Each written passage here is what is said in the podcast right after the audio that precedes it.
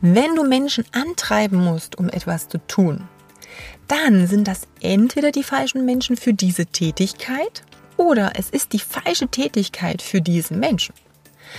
Und das bezieht sich jetzt auf Kunden genauso wie auf Mitarbeiter, wie im Team.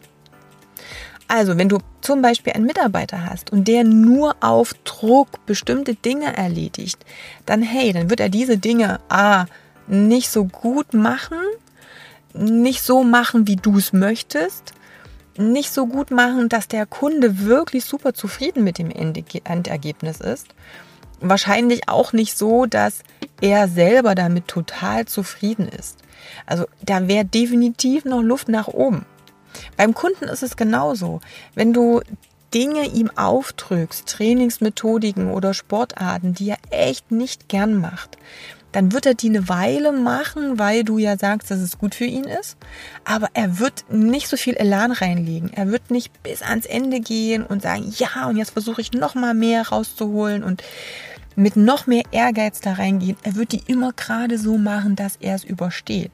Und er wird es auch nicht langfristig durchhalten. Und damit, hey, wird er wieder nicht den Erfolg haben, den er haben könnte. Und, und das ist das Wichtigste, das gilt auch für dich. Wenn du mit Kunden zusammenarbeitest, mit denen du nicht gern zusammenarbeitest, dann wird das Endergebnis sein, dass der Kunde nicht genug Erfolg hat denn du wirst nicht dein Bestes geben. Sei mal ganz ehrlich. Mit jemandem, mit dem du wirklich beim Training total Spaß hast, da gehst du anders rein, da steckst du ganz anders Energie rein als bei einem Kunden, wo du vorher vielleicht schon denkst, so, boah, der heute schon wieder. Das bezieht sich aber auch auf alle anderen Tätigkeiten, die auf deinem Tagesplan, auf deiner To-Do-Liste stehen. Wenn du Dinge hast, wo du sagst, so, meine Güte, ich habe da keinerlei Bock drauf, da muss ich mich echt dazu zwingen, dann werden die nicht zu 105 Prozent erledigt werden. Dann wirst du die gerade so machen, dass du einen Haken dran machen kannst.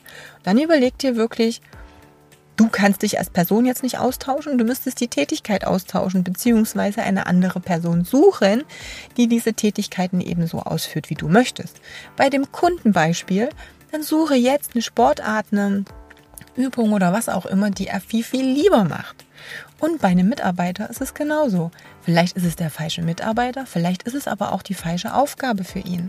Also auch hier, teste einfach, was am besten funktioniert. Das Endergebnis sollte immer sein, dass das, was erledigt wird, so gut wie es geht erledigt wird, damit auch das beste Ergebnis am Ende rauskommt.